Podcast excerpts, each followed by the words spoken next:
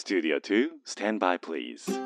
Discovering fine artists from all over Japan. The best variety of the music of tomorrow. 近未来追求型音楽バラエティ DJ のビーズ東京ライブ DJ のビーズ東京ライブメインパーソナリティの DJ のビーですこの番組は確かな音楽性を持ったインディペンデントアーティストに DJ のビー自らが出演交渉し明日の日本の音楽シーンを描き出す近未来追求型音楽バラエティですアーティストの人間性に迫る打ち合わせなしのトークとファン目線の選曲でお届けをしてまいります。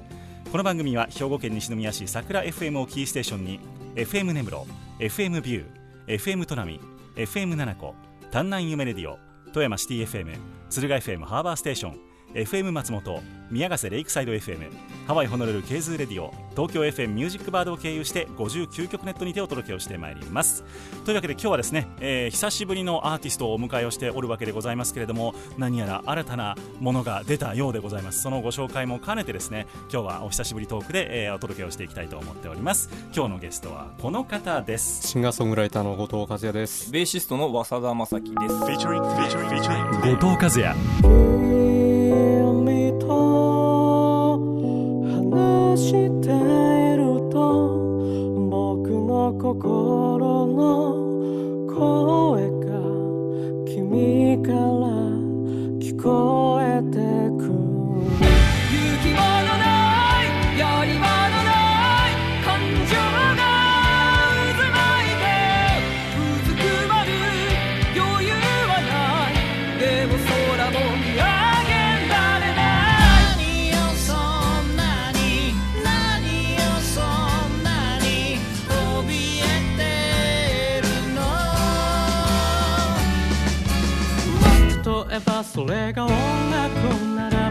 が湧くば音楽だったらなんてことはミュージシャンの寝言でいいけど例えば DJ No is the girl life The best variety of the music of tomorrow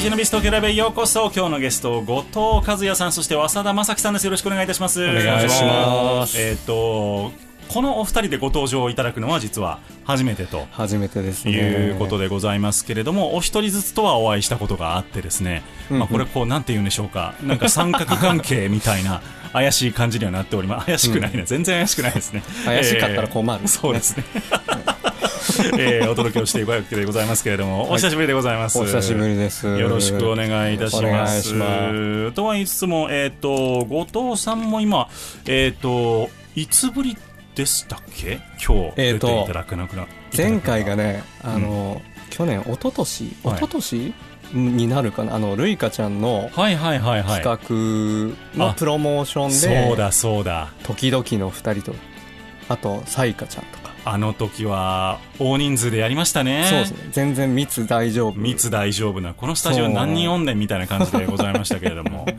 あ、そうかそうか、それ以来でございましたか。です。じゃあ意外とこうソロで出ていただくのは本当に久しぶりというところかと思いまですすけれどもね。そうね。2回目ぐらい2回目ぐらいで、うん。えー後藤が同い年の。同い年の。そうなんですよ。実はそう。シンガーソングライターそうさっきねね早田さんにその話をしたら。はい。えどっちがどういうことですかそれは。早田さんの方が はい。先輩なんで僕そうですね。らのはいはい。はい年しのびーさん年下ってなってましたあそれ前和田さん出ていただいた時ってえっ、とね多分そそういう話はしてないと思うんですよね。そうでしたっけ、はい。そうなんです。実は年下ないやでも僕結構あの下に見られがちというか、はい。え舐められがちなんですあ本当ですか？そう。そんなふうには見えない今年40には見えないよっていうぐらいああねそうそう言われてみると確かにそうなんですけど、はい。なんというか佇まいというか、はい。まあその喋りとかもそうなんですけど、はい。そういうのを聞いてると年下には思えない。あの態度のでかさっていうところ っていうところなんでしょうかね。あんまりこう恐縮しててもね成り立たない職業だったんですよ。あそうなんです。ね。はいというわけでどうぞよろしくお願いいたしおます、願いします。というわけで今日お二人が来ていただいたのはなぜかというとこれは後藤さんから説明していただいた方がいいんですかね。はい。今そうですね。僕が久しぶりにというか、はい。その音源的なものもそうだし、初のミュージックビデオをお。作ったんですよ。もあの発表したのは3月末ぐらいに。はいはいはい。でその曲の,、うん。あの今こうその曲を広めたくて、うん。でそこでベースを弾いてもらってたり、うん。あとはあの普段のその、まあ、去年一昨年ぐらいの活動の中でうん。一緒にこうバンドメンバーとしてうんうんやってもらったりっていうのもあって。あとまあ今日いくつか聴いていただきたい楽曲の中の、うん。あのーなんですかね。きっかけになったところの、あのーつながり場所のつながりとかはい。もあるので今日は一緒に来てもらいました。なるほど、うん。じゃあ、えっと、新婦のその MV が出た曲のそう。えーベースもそうです。渡田さんにお願いをしていると。そうです。いうところでございましていやもうこれはあのなかなか珍しいパターンですよ。あのアーティスト サポートアーティストも一緒に来るっていうのは。ねそうなんか一人だと心細い。ちょっと待ってください。僕と僕と後藤和也はそんな仲でしたっけ？いやなんかねなんだろう。な一人で喋ってもいいけどもう一人いた方が面白いかなっていう気はしうんなて、うん。こうあの厚みが出るってやつですね。そうそうそうそう、ね。薄いんでね僕。一言も言ってないですけどね。一言も言ってない。ああもうなんかこうね。自虐キャラになっている。いやいやいや。もうトーク自信なしそうなんですか？なしですよ。ラジオは好きなんですけどはいはいはい。こう収録とか、はい。まあね MC のつまらなさには定評があると思う、自分で。そうでしたっけ、うん、あんまりしないようにしてるけど、うん。しちゃって滑ってあはいみたいな。よくある。でもあの僕の企画ライブにも一回出ていただいてあそうですね。うん。出演者秘密ライブっていううんのをうんうん。出ていただいたんですよね、あそういえば。だあれ3年ぐらいですよもうあれ立花彩香さんでしたっけ？そうですそうすです。彩香ちゃんと一緒に。そうそうそう2018ぐらい。2010そうあ3年前ぐらいですね、うん。そう。あのー本当になんか3か月連続とかでやってた頃にうんうん。出ていただいて、そうですねお世話になりました。最後まで出演者が秘密すごい そうそう どうやって客を集めるんですかって毎回あのアーティストから言う。いやそこはそういう体でみたいな。みんなでなんか面白そうなのがあるよみたいな感じであの出演アーティストにリツイートしてもらったりとかして、そうそうそう僕は出ないけどねふふみたいな。ヒントをね小出しに。小出しにしていって。うんあのでも毎回ねあの前日ぐらいにみんな分かり始めるんですよね誰が出るのかっていうの。前日からのあの予約の伸びがすごい。そうですね。3日前ぐらいまでこれ大丈夫かなっていう感じなんですけど、大体こう満席であの寄せていくっていうイベントだったんですけどそれも出ていただいて。ありがとうございました、うんうん。だから意外とうん別にそんな変だと思わなかった変というか面白くないとは全然思わなかったですけどね、うん。MC も。あのでも自信ないですね。うん。時々面白くなる瞬間がなるほど。年にっていうぐらい。ライブの本数で言ったらやばいですよね。なんとかした方がいいですね、うんそれうん。じゃあ今日はそこあのトークのところ早稲田さんにフォローしてもらいつつ。そうですね。なるほど、はい、どこまでサポートしてもらえばいいかっていう。爆笑トークに定評がある とんでもないです。とんでもないです。というわけで、はい。えーよろしくお願いいたします。ます。まあえっ、と今日そのご紹介した曲っていうのは一番最後に。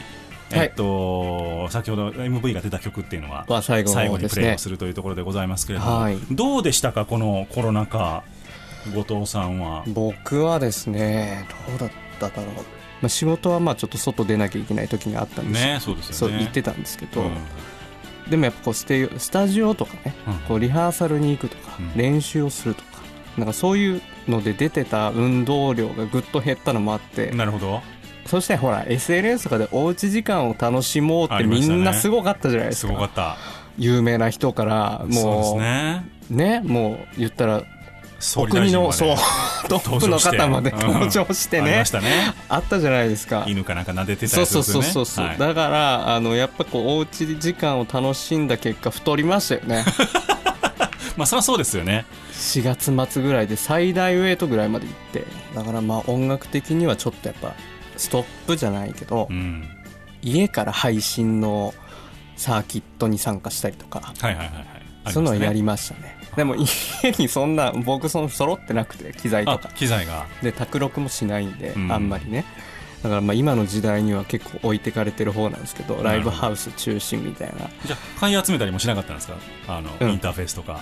そう。だその時期にするっていうのもまあどこまで続くんだろうっていうのもあったし、ままあ確かにね。あそもそも結構そういうのが苦手だったりするんでああんましてなくてで結局あれでしたね。あの家にあるマイクスタンドがまああるんですけど、はいはいマイクスタンドにうん。ヘッドのとここう曲げて そこにスマートフォンをね自分の 挟み込んではいはいはいはい。画角を調整 してそれで配信フェスに参加するっていう。あもうじゃあ本当スマホのマイクでそうです。撮って。そうです。はあまあそれはそれでアジアありますけどね。そうですね、うん。だからおうち感を出して、ねだからマイクも使わずうん。家のピアノを普通にスピーカーから出してはいはい素はい。の音でだからエアーマイクだけみたいな。まあでもバキバキにね全部つないでやるよりはその方がこう空気感は出ますよね。うん。なんか悪くなかったって言うからあ良かったと思いましたけど、ううん。ん救急車の音入ったりとかね。そうそう。だからうるさかったらだからうん。工事とか、隣近所してたらもう結構アウトかなみたいな。いいですよね。でもそれはそれでね、うんうん。確かに確かに。大空さんはどうでしたか？コロナ期間はえっ、とやっぱりライブができない期間がうん。長くて、うんうん。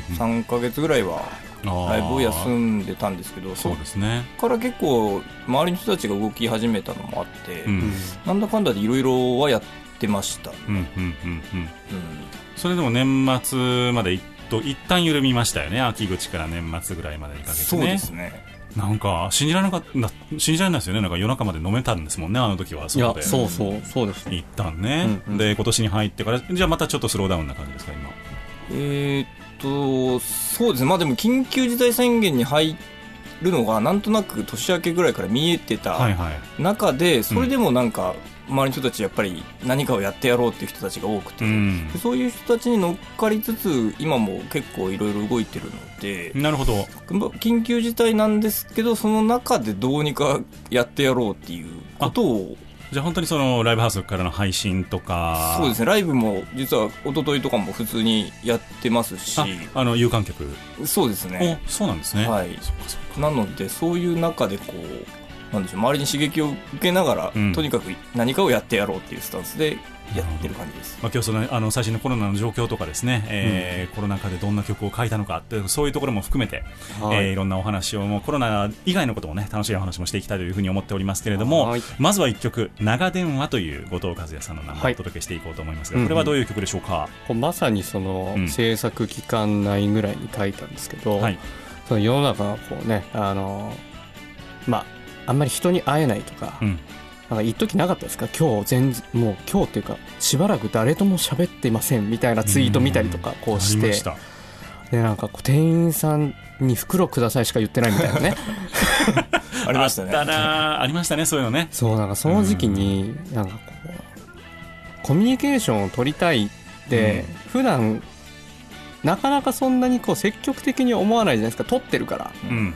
そうですね会いたいもあるけどもうさらにもう話をしてないレベルまで来たのかと思った時になんかこう会いたさは募るものの、うん。こう話をするっていうことのそのなんていうんですかねあったかさみたいなうん。人の声のあったかさみたいなはい。ところがこう思ってっていうんですかね。うんそれで書いたんですけどこほう、うん、話してるとしかもこう自分がこうモヤモヤしてたことの答えが返ってきたりするっていう経験があって自分が分かんなかったことがうん。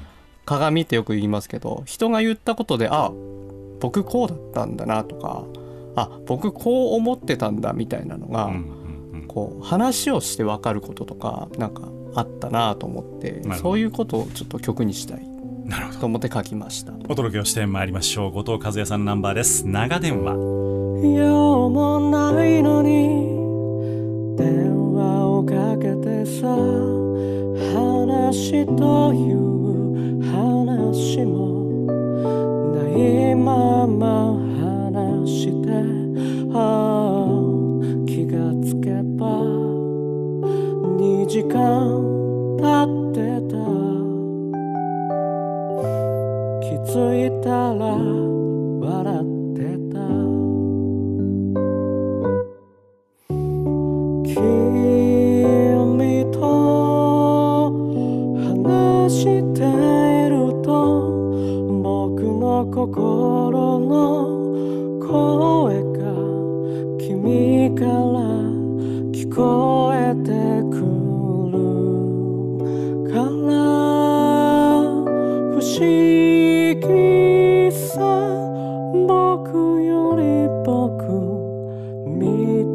いたね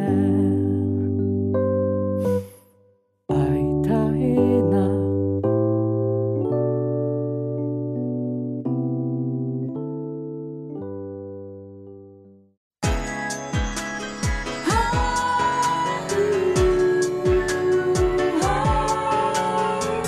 The best variety of the music of tomorrow」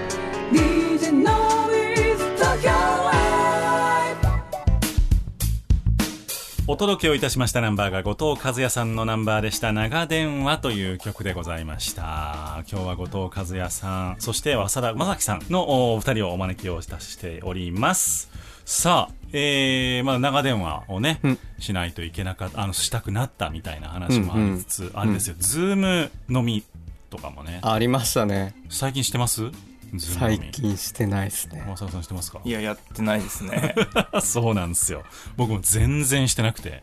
いしました？23回。あそう。でそもそも結構距離のある人。ああなるほどなるほど。普段東京で暮らしてたらまず話をしないだろうなっていう友達とかとしてましたね。う、んうんうん。だからそういう意味では新鮮でよかったんですけど、うんうん疲れますねあれ。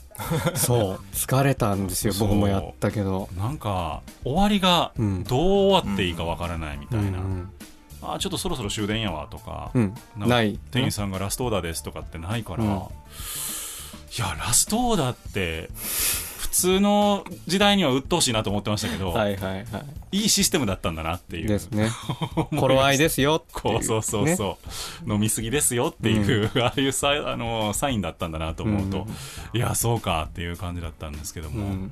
そうなんです。だからね長電話もそうですし、うんうん。ズーム飲みもそうですし、うん。なんかこう味気なくもありつつもこのコロナの時代に、えーみんながこう取り入れた一つの習慣だったのかななんていうふうに思いますけども、うんまあ、あとそういう意味ではねこのラジオもみんな聞いてくれるようになりましたし、はいはい。世の中も特にそうですしとかあとあれですね SNS SNS ね。とうん。YouTube、YouTube ね。すごいんでしょ？早稲田さん YouTube う。いえいえ全然すごくはないんですけど。すごいです。よどんなことされてるんですか YouTube では？えっとベースに関するなんていうんですか情報発信というか動画をアップしてます。じゃあそのベースプレイヤーとしてはい。なんてテクみたいな基礎からみたいなんですか？そうですね。いろいろまあ切り口はあるんですけど、うん。そのテクニック的なことだったり知識的なことだったり、はい。あとまあ機材を紹介してみたりとかそういうのをいろいろとやってます。それはでもあれですよね。なんかベースをこれから始める人もそうですしはい。独学でやってきた人にもう一回整理ああそうすですね。るみたいな意味でも。はい、ん自分自身がもう独学のみでずっとやってきてるんで、うんうんうん。そういう意味で自分がこう積み重ねてきたものがこう人の役に立つといいなみたいなあずっと独学でされてきてるんですそうなんです。よへえそれはそもそもさ最初に始められたのはどこだったんですか？ベースを。えっ、と始めたのはもう本当に個人個人的にというか、はい。高校生の時にベースを買って、うん。まあうん。本見ながら弾き始めてみたいなとへころからです。えなんかこうベースをやろうってなかなかあねああギそう。ターとかピアノはまあはいはいはい。あるかもしれないですけど、はい。なんかその動機ってあったんですか？ベースにベースになった。あえっ、とこれは結構明確に個人的にありまして、はい。あのやっぱ中学生ぐらいになるとあの我々世代だとあのボーイとかはいユニコーンとか、はい。ああいういわゆるバンドブーム世代なんですけど、そのそれに影響されてみんなギターを始めるんですよ。うん。なので周りの友達みんなギター持ってたんですよ。そうですよね。はい、でギター音楽興味あるしちょっとやりたいけどギターみんな持ってて面白くねえなと思って、はじゃあ自分はベースにしようって。ベースは周りに一人しか持ってるやついなかったですなるほど。なのであ。じゃあこっちの方が良さそうだなと思ってベースを計算高い。いやただアマゾンジャックなだけだと思うんですけど。あそうなんですか。はい、えでも実際そうやって、えっと、ベースが弾けるってなると、はい。一緒にやろうぜみたいな感じになりますよね周りの人たちもね、そうですね。なので、ね。友達ん家行ってギターのやつと一緒に弾いたりとか、うん。まあそういうことをやったりして遊んではいましたね。なるほどね。今はじゃあホームグラウンドとなるのはどういうところになるんですか？えっ、と今はえっ、とですねキャッタ・ザ・シャドラックと不敵な楽団という、えー長い名前のアコースティックバンドを、うんうんうん。えーとやってるのと、はい。あとあの以前こちらにお邪魔させてもらった、えー、と伊藤直人雨のマニマニという名前で活動していたんですが、今はちょっと名前を変えまして、あそうなんですね、はい、今は雨のマニマニだけになりました。ああれ？そうなんですか？は 大事なブランドがなかった。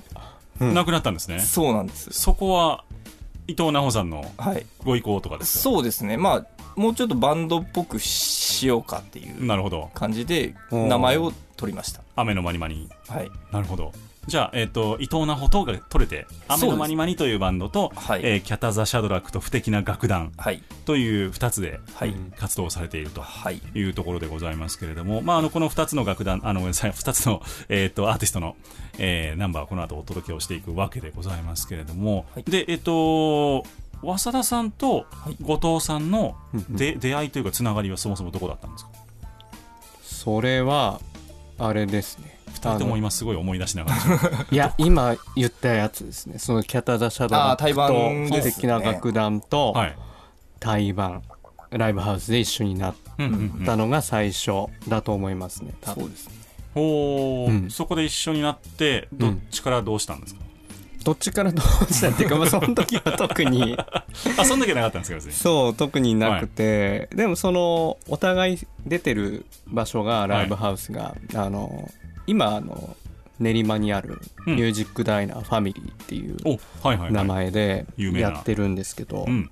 あのその前は明治神宮前ではい。ひまわり広場で手をつなごうっていう名前ではい。営業してたんですよ、はいでそこで出会ってそのキャタザ・シャドラックと不敵な楽団うんうん。と出会って、うん。でそっからのつながりなんですけどやっぱそのライブハウス絡みライブバーというかライブカフェなんですけど、うん。その絡みで一緒になることが多くて、ん。でその中でこう僕こうイベント見に行ったりするとそこのイベントとかでこう和沢さんベース弾いてたりとか、うん。まあ僕も今までいろんな人とこうやってたんですけどでそれであベース弾いてほしいなっていうふうにこういろいろやっぱプレイヤーによってなるほど。具合が違うし、うん。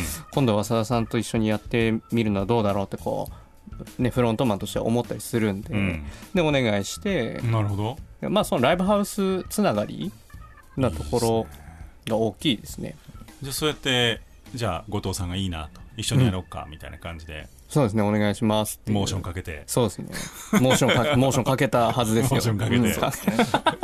和沢 さんはいいよと。はいなるほど。うんさあ続いては「雨のまにまに」で「叫び」というナンバーをお届けをしてまいりますが、どういうナンバーでしょうか？えっと、これもやっぱりそのコロナ絡みで、えっと、伊藤奈穂、ボーカルの伊藤奈穂ちゃんが去年、その、ライブができなかった時期に作って、はい。でレコ、レコーディングもその直後に実はやっていたんですけど、はい。なかなかこう作品としてまとめきれなくて、うん。あの、しばらく寝かせていたんですけど、それを、えっと今年に入ってから、あの、ミックスして、マスタリングして、一つの形にして、えっと、3月に配信のリリースをしたという曲です。なので、やっぱりコロナの中で生まれた作品という感じです。はい。それではお届けをしてまいりましょう「雨のまにまに」のナンバーです「叫び」強まる雨をしのぎながらも風を浴びるお役人変わりゆく世界わかるはずもない。煮えたぎってる。煮えたぎってる。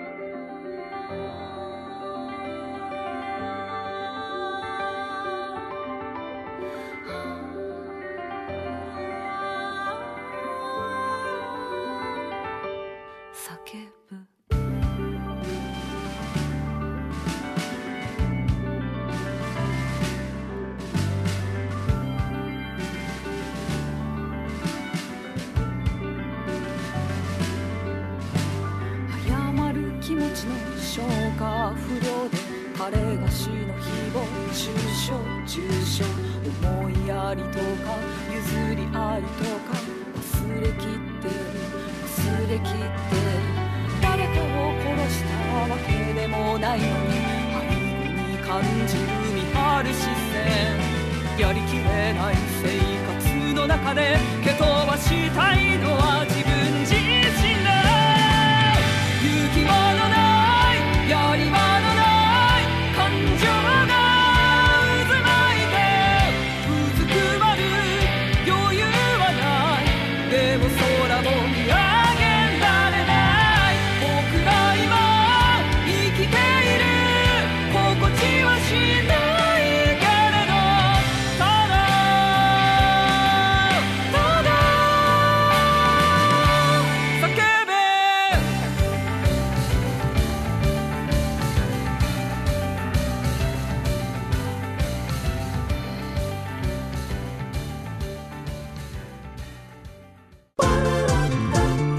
明日の日本の音楽シーンを追求する近未来追求型音楽バラエティ The best variety of the music of tomorrow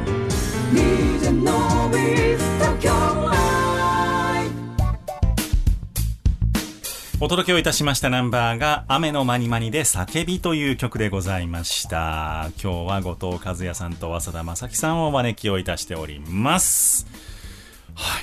というわけで、なかなかこうバラエティに富んだ曲を今日はナンバーをね、えーお届けをしていくわけでございますけども、はい大体いつもはこの一人のアーティストにフォーカスっていう感じなので、えー、なわけでございますけれども、なんか早稲田さんがこう、参加するみたいなのを決める時の、はい。こう、大体フィーリングで決める感じですか？えーと一緒にやりたいなみたいなとか。そうですね。基本的に自分から選ぶってことはまずないので、来たおお話は、そうですね。なるほどえーと一応自分のこだわりとしてスケジュールが合えば全て受けるというスタンスでやってるんですけど、すごい。すごいじゃあもう、ノビーがデビューするから、お願いしますって言ったら、はい。ベース弾いていただけるんですね。やります。やった。じゃあ、デビューするんで、後藤さんピアノ弾いていただけますか？うんそうしますよ しますよその声ならばねうん、確かに。本当に多分、あのーすごい修正が必要になるレベルで音痴ですよ。僕 いやでも僕ほら一回歌は聞いたことがあるから。音痴でしょ？いやいや音痴ではなかったと思いますよ。うん。あのね、本当に多分、まあ、慣れだと思う離れ替えを全然してないので、うんうん。ステージで自分の声が全く聞こえなくなるんですよね。あのあでも MC とかはしてるからその時とはもう全然違う感覚ステージでしてても。はい。でも MC は、うん。だ逆にこんだけやってるんで、うん。あの、どういう風にで出てるかがわかるんですよ、声が。なるほどはい。でも、歌は、自分の歌を取って聞いたりしたことがないので、今歌ってるけど、どんな声で歌えてるかが全然わかんないんですよ。なるほどはい。だから、怖い。練習の問題だというのはよくよくわかってるうん。うん。ですけど、うん。うん、そうですね。ほぼほぼそういう練習は、まあ当然ですけど、したことがないので。うんうん。え、練習当たり前ですけど、しますよね、後藤さんもだって。うん。しますね。そうですよね。当たり前ですけど。どう、どうするんですか後藤さんの練習は。練習は。どんな頻度でどんなことをするんですか？スタジオに僕は行くんですよ。あのリハ家とかじゃなくて、へー。歌だと、うん多少やっぱ遠慮が出るんでしょうね。その家で昼間でその別に防音とかではないのもあるし、うん。ある程度歌って大丈夫な時もあったりするんですけど、うんうん。時間帯とかね。ただやっぱこうどっかでこうブレーキがかかるんでしょうね。本域で歌えてないなって気がするのでなるほど。スタジオあとマイキングも大事なんで、うんうんうん。だからマイクまあ僕弾き語りで普段してるんで、うん。マイク自体は固定されてるけどそこにこう口の持っていき方とか、っうん。てなるとやっぱこう家ではできないとこがあるんで。なるほどね。僕はスタジオに行って実際スピーカーから出してうんうんうん。やりますね、なるほどな。うん。撮って聞いたりするんですか自分？でまあでもレコーディングの時にするか。あのそうですね。レコーディングの時だけじゃやっぱまずいなと思って最近はその撮って聞くようなのを増やしましたね。やっぱそのうん。音映像で撮ったりすると配信配信じゃないですか最近はいはいはい。もうね自分でこの歌ってる姿を、うんそのワンマンとかで DVD 撮ってもらってとか、っていうのは後で見たりするんですけど、うんそのまあ、売り物じゃなかったとしても、はい。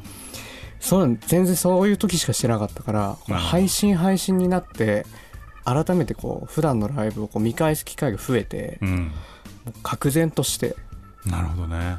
この顔で歌ってんのかと思って。いや、それはいいんじゃないですか。いやそれが表情とか大事で、へえ。でやっぱあの僕先生こう習って3年前かな、ぐらいから習ってるんですけど、はい。その言われる表情の使い方とかがやっぱり、あできてないと思ったりとか、その。声音だけじゃなくてその映像でも見返す必要もあるなと思って。だから最近は映像でスタジオで練習する時に撮ったりとか、うん。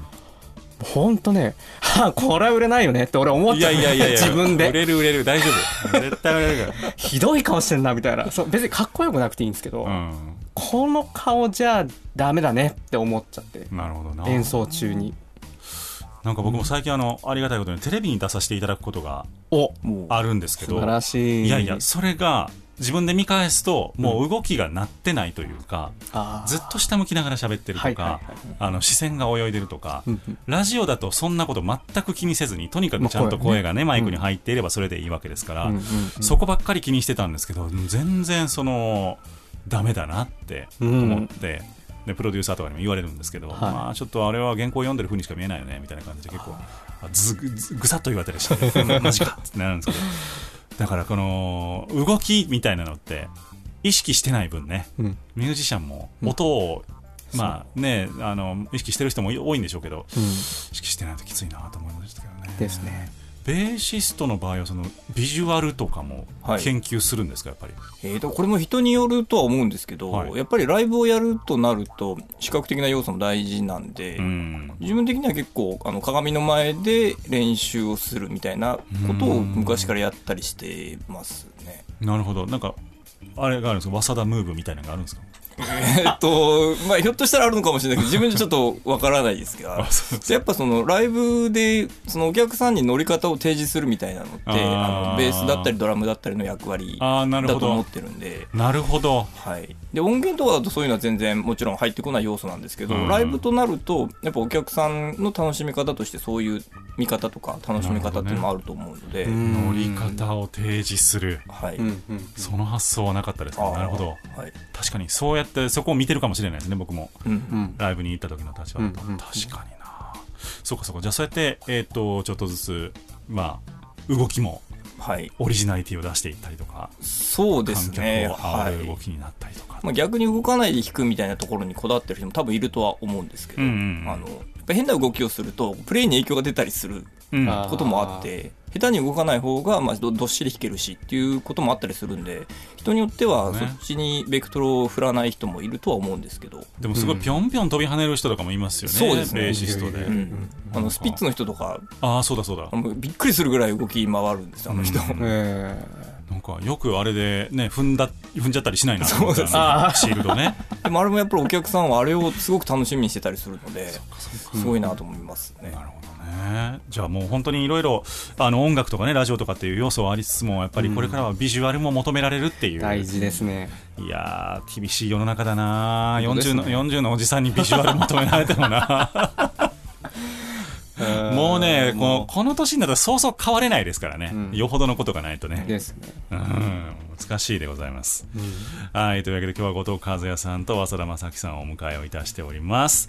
続いては早稲田さんのもう一つのお関連性のあるバンドということでこれがだからメイメインっていう感じですかね今は、えーとまあ両方メイン両方メインで、はい。あえーキャタザ・シャドラックと不敵な楽団。まずこの名前からいきましょうか。どういう意味ですかこれは、えー、とキャタザ・シャドラックとはいいう男がい,、まして、ほはい、あの 男が。楽団の団長なんですけど、まあ、リーダーですね。えーと何人の方なんですか？日本人。あ日本人の方ね まあ、ステージネームというか、はいはいはいあだ名というか、自分でキャタザ・シャドラックと名乗ってる男がいましてな、るほど。でそいつがこうメンバーをひたすらいろんなところから連れてきて、うん。大体まあ、7、8人、9人ぐらいで活動をしてるんですが、はい。そのそのバンドが不敵な楽団です。うんうん。キャタザ・シャドラックと不敵な周りのメンバーを含めて不敵な楽団。なんかそういう名前のババンドが多いですね関わられるそうですね、なんかたまたあーねま そういうことになってますね。やっぱうんうん寄せ集めのところに入れられることが多い。なるほどなるほど、はいはいじゃあそのキャタザ・シャドラックさんという日本人の方と、はい。と不敵な楽団というじゃあ不敵な楽団なんですねはい、不敵な楽団の。不敵なベーシスト、はい、そうです。一時期そう名乗っていた時期もありました。ちょっと面白いかなと思って。えーあるがままにという曲をお届けをしてまいりますが、はいどういうナンバーでしょうか？えっと、これがですね、あの、1曲目に後藤さんの曲をかけてもらった曲が、えっ、と、そのね練馬ファミリーのコンピレーションの第2弾なんですが、うん。その、その発起人っていうのがキャタザ・シャドラックなんですね。でキャタザ・シャドラック、まあ、団長なんですけど団長がいろんなアーティストを集めて一つにまとめて作品をリリースっていうのを2回やってるんですが、はい。その1回目のアルバムにそのバンド名義で入ってるのが「あるがままに」という曲です。なるほど。お届けをしてまいりましょう。キャタザ・シャドラックと不敵な楽団あるがままに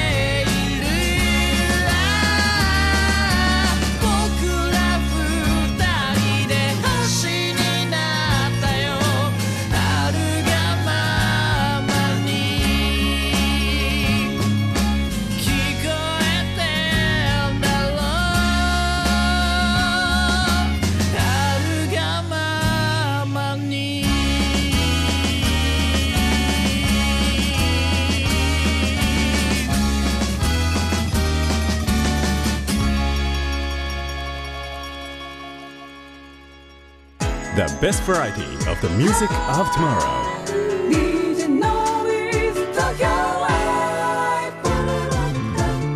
明日の日本の音楽シーンを追求する近未来追求型音楽バラエティお届けしたナンバーはキャタザ・シャドラックとお不敵な楽団であるがままにというナンバーでした。キャタザ・シャドラックさんはご自身の名前をいつも噛まずに言えるんですか？うんあんま言えてないです。あの言えてないんです。あんまり言えてない。やこれ結構アナウンサー殺しなあのそうです お名前だなと思いながら、ええあのいいですよね。あのこういう挑戦的なことをしていくというのはすごくいいなと思う、またあのキャタザ・シャドラックさんにお会いしたいなと思っております。あ機会があったらぜひ。ぜひ。全部カタカナですかこれは？そうです。しかも間に中黒が、えっと3つぐらい入るんでさらに。タザ・シャドラどこにキャあタ2個。かキャタ。ザ・ザ。シャドラックですね。はい。ああり2個がとうございます。入りますえーぜひともお招きをしたいなと思っております。はい、というわけで今日は、あー後藤和也さんと早田正樹さんをゲストにお迎えをいたしておりますけれども、DJ のビーズ東京ライブには名物コーナーがございましてお、ノビーに聞けというコーナーがございます。うんえ1時間いろんな質問をお二人にさせていただきましたので、逆に、えーお二人からですね、一つずつ僕に質問を投げていただきまして、えー僕のおその質問への回答拒否権が僕にはないというコーナーでございます。何でもどうぞ。じゃあ、後藤さんからはいなんか何でもいいのかな？何でもいいです。大丈夫、はい NG 的なのはない？ないです。そうあの僕ねあの以前に、はいそののびさんに、うんそののびさんの地元というかはい。あの兵庫県のね神戸の,、はい、神戸の。おあのお店をねここおすすめだよってはい。教えていただいたはい。あの、あれですよ。お店ってなんかうん、キャバクラとかじゃあない？違う違う違う違う、うん、そっち系じゃなくて、じゃなくてねはい素敵なねジャズ喫茶ジャズ喫茶を。を教えていただいたんですけど、はい。東京でうん。のびさんがはい。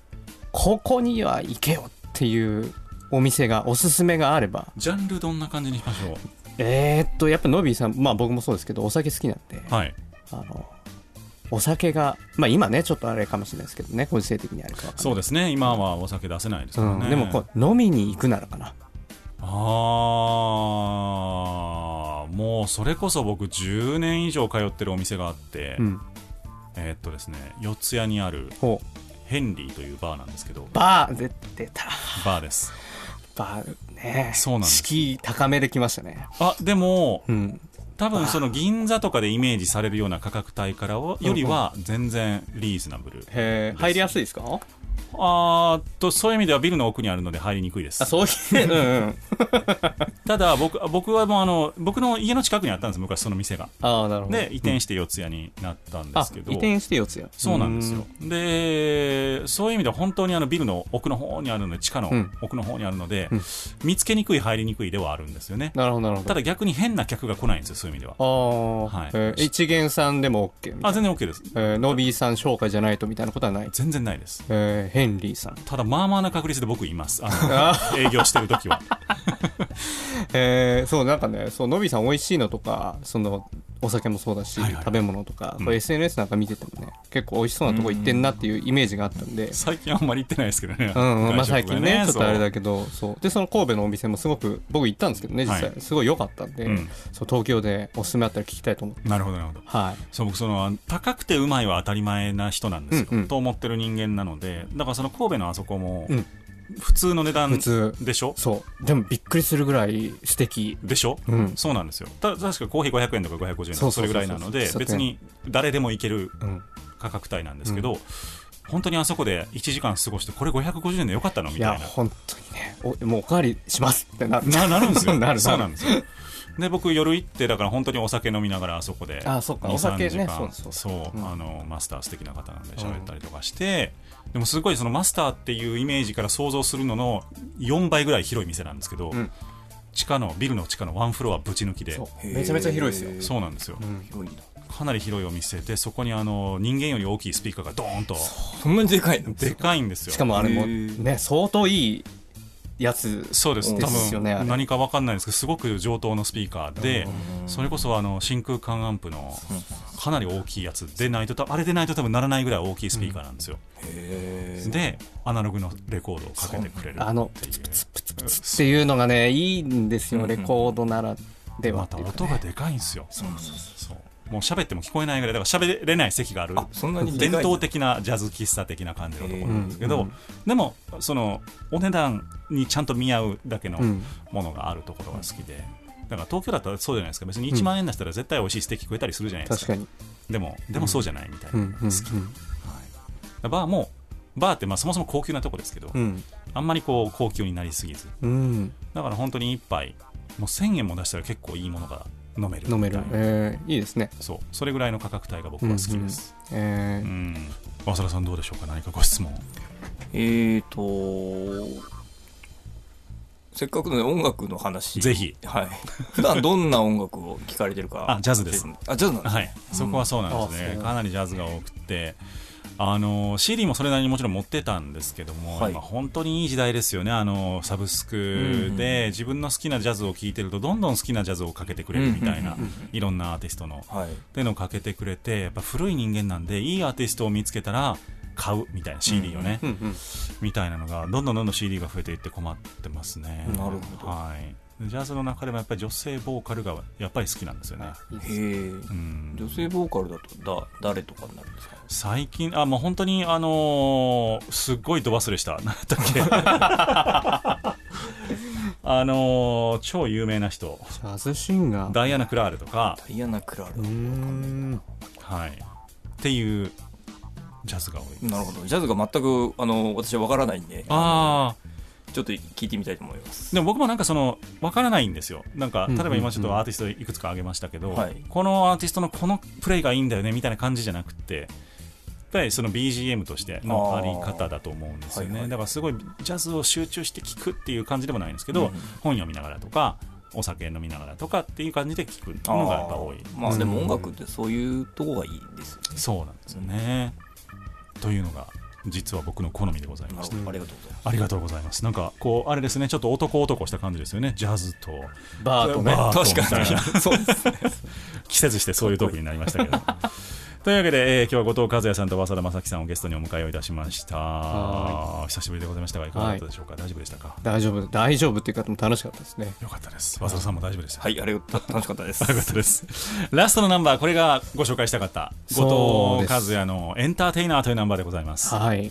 これはどういう経緯で作ったナンバーでしょうか？これはですね、うん。なんかこのコロナ禍はまあここ1年2年目ぐらいですけど、うん何かこう有事の事態と言ったらまあ極端か分かんないですけどあると、とにかくまあエンタメは置いといて。うん。なりますね。なるじゃないですか。分かるんですよそれは。うん。すごい分かるしそうだなって思ってはいるんですけどまず生きることだし、うん。食べることだしとかね、なるんですけどエンターテイメントやってるものとして、うん。かといってなんか音楽で元気にするんだって僕は最初はならないんですよ僕自体が。へえ音楽でみんなをとかね。うん。って思った去年の3月ぐらいに、うん。あのまあ、曲をいっぱい書いてた時期だったんですけど、うん。まあ、長電話とかもそうなんですけど、はい。時になんかね最初思ったのはあのエンターテインメント僕お笑い好きなんですよ。だから音楽を聴きたい音楽を聴いて元気になりたいっていう時ばっかじゃないんですよね。うん。僕自身が。あ今日はお笑い見て笑って寝たいとかうん。があるなっていう時になんか最初どのエンタメでもいいから、うん。そのこんな時だからこそちょっとこうエンタメを取り入れてあの少しでも元気でいてほしいなとか元気でありたいなっていうのが最初の気持ちでそっから書き始めたんですけどうん。結局あの、まあ、それは聞いていただいてたと思うんですけどうん。音楽にしてる時点で僕にとって大事なもののエンターテインメントなんだなっていうところには落ち着いたんですけどう、ん。うん、なんかねパッと聞きねエンタメなんてどうだっていいぜ元気ならいいぜって感じの言葉がいっぱい聞こえてくると思うんですけど、は最後まで聞いてほしい。っていう感じです一アーティストとしてのそのメッセージがあるわけですねそこそうですね。なんかうんすごく素直に書けました頭からケツまで、に、うん。うん、言葉が。でこのナンバーのミュージックビデオもはい。YouTube で絶賛配信中ということでございます。そう多分叫びってさっきかけていただいたあの、はい。雨のまにまにさん、はいはいはい。同じ日でしたあそうなんですね。そう同日。たまたま MV 公開。うん。なるほだどじゃあ両方見ましょう。そうです。雨のまにまにの叫びと後藤和也のエンターテイナーぜひ検索をしていただいて YouTube の方でご覧をいただければと思います。僕もはい見ましたけど素敵な爽やかなうん。MV に仕上がってましたね。そう。春だったんで、うん。3月末に出したんで。なんかそのそう後藤和也ってそれこそこう夜あこのぐらいっていうイメージが結構構あったんですけど、うんうん。結構今回は白を基調としたそう。だから僕もあの鍵盤も弾いてないし。あ確かに確かに。そう。オルガンでなんかこう割とサーフ乗りというか、うんうんうん。なんかそういう感じのにしたくて。なるほど。はい。ちょっとイメージをチェンジをしてきている後藤和也のナンバーで、うん。えーエンターテイナーをラストにお届けをしてまいりたいと思います、はい。えーぜひともですねまたこのスタジオにも遊びに来ていただければと思っております。今日のゲスト後藤和也さんそして早稲田正樹さんでした。ありがとうございました。ありがとうございました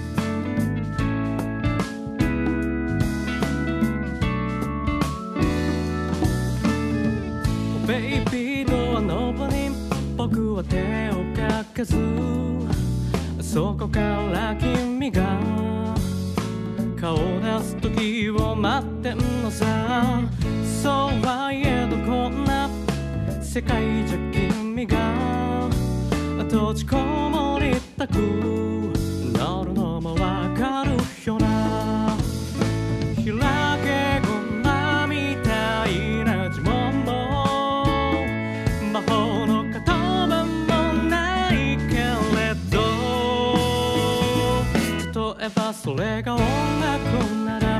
願わくば音楽だったらなんてことはミュージシャンの寝言でいいけど例えばそれが映画だったらできることなら映画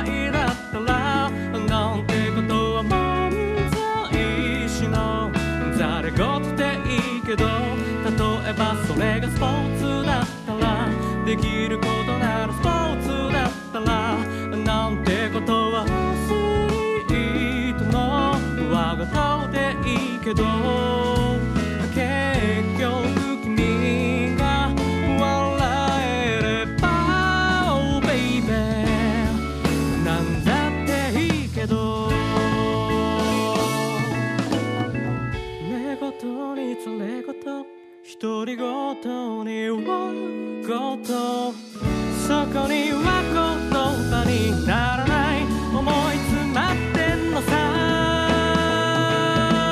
例えば今は例えば今は音楽でもほともと映画じゃなくても笑いでもスポーツ観戦じゃなかったとしても安心して眠れるように一人ぼっちに正直何ができるかは分かりゃしないけど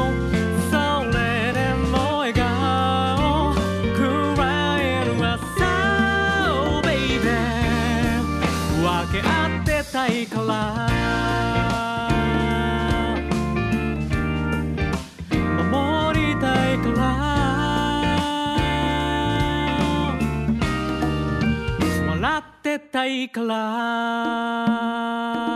clown.